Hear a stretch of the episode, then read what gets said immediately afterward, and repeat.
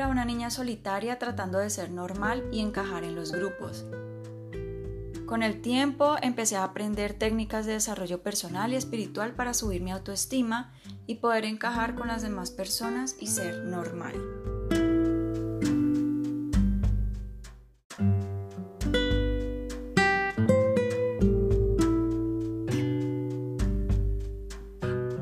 Yo quería ser capaz de pertenecer a grupos y desenvolverme con facilidad.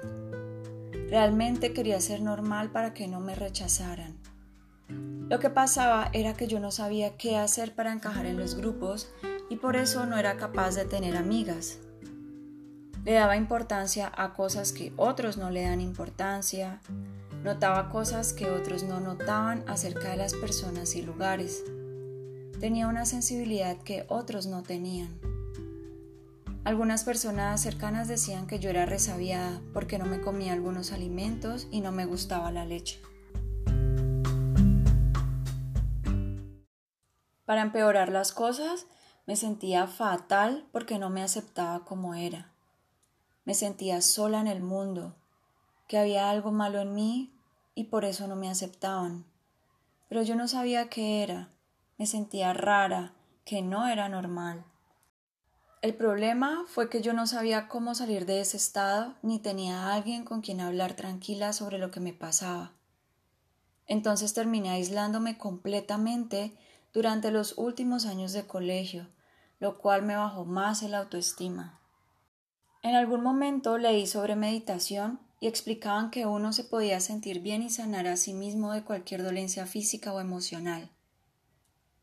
Descubrí que podía sentirme bien conmigo misma porque vi cómo las personas que meditaban se veían en paz. Además descubrí que las técnicas de desarrollo personal y espiritual me podían ayudar. Entonces tomé cursos, talleres y leí muchos libros sobre esos temas que me ayudaron a conocerme un poco y me parecían muy interesantes. El plan fue asistir a diferentes conferencias, talleres, leí libros, tomé cursos sobre desarrollo personal, espiritual en Colombia y otros países. Fui a eventos sobre ángeles, hoponopono, yoga, respiración holotrópica, Jung, péndulo, cristales, tapping, numerología, enneagrama, entre otros. También tomé un curso con Dorin Virtue en lectura de cartas angelicales, pero había un problema. Cada vez me daba cuenta que había algo más por aprender. Quería ir a un nuevo taller, un nuevo libro, en fin. Además, las otras personas tenían más experiencia. Yo solía ser la persona más joven de cada grupo al que llegaba a entrenarme y era nueva en estos temas. Entonces eso generaba inseguridad porque me comparaba y no sabía si iba a ser capaz de hacer bien las actividades. Me tomó 13 años estudiar diversas técnicas y herramientas de desarrollo personal. Así que fue mucho tiempo y dinero invertido en libros, cursos, talleres, cristales y los viajes a otros países para seguir aprendiendo. También tenía que buscar distintas personas que me generaran confianza y que me enseñaran lo que quería aprender. Sin embargo, Después de tantos años invertidos en esta labor, descubrí que las técnicas de desarrollo personal y espiritual no son suficientes para subir el autoestima, ni hacer amigos con facilidad, ni sentirme normal, y mucho menos para entender qué me pasaba. Luego me di cuenta que lo que en realidad necesitaba era saber exactamente por qué era tan diferente y saber manejarlo.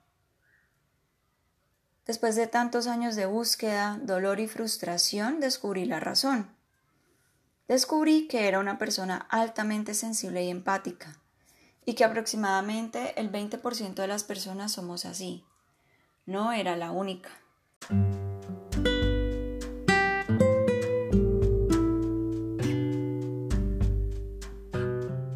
Como fue un proceso traumático para mí, decidí crear un sistema que le permite a las personas darse cuenta si son parte del 20% de los altamente sensibles y empáticos, y que les ayudara a vivir con eso desde el amor. Decidí llamarle la guía de supervivencia para los altamente sensibles. Yo pensé que si pudiera crear algo que hiciera posible, que las personas supieran que son altamente sensibles, que no son raros ni hay algo malo en ellos, y además les enseñara cómo vivir con eso sin sentirse menos, yo estaría muy feliz. Después de 13 años de terapias, libros, cursos, mi carrera como psicóloga y mi maestría en desarrollo humano, me di cuenta que muchas personas se sienten como yo me sentía y que tampoco saben qué les pasa realmente. Y me duele profundamente que se sientan así. Entonces decidí ayudarlas y por eso creé la guía de supervivencia para personas altamente sensibles. Descubrí que soy más normal de lo que pensaba, pues es normal sentir las emociones de los demás, sentir qué alimentos me van a caer bien y cuáles no. Es normal sentir cuando le agrado o no le agrado a alguien, sentir compasión por el dolor ajeno, querer ayudar al planeta. Es normal querer ser mejor persona cada día y querer ayudar a los demás. Y también es normal sentir cuando un lugar se siente pesado y cuando se siente agradable.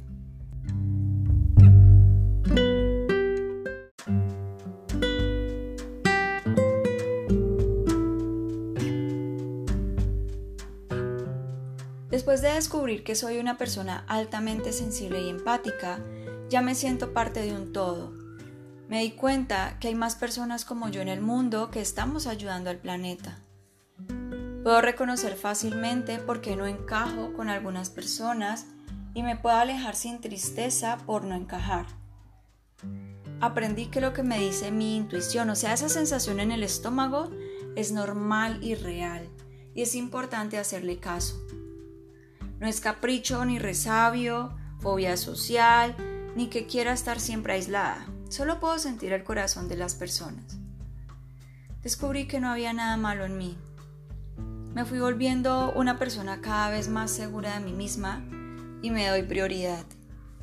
Si sé que algo o alguien podría hacerme daño, entonces lo evito y ya no me siento rara. Pasé de ser la niña introvertida a una conferencista internacional. He aprendido a aceptarme como soy y reconozco que es una bendición ser quien soy.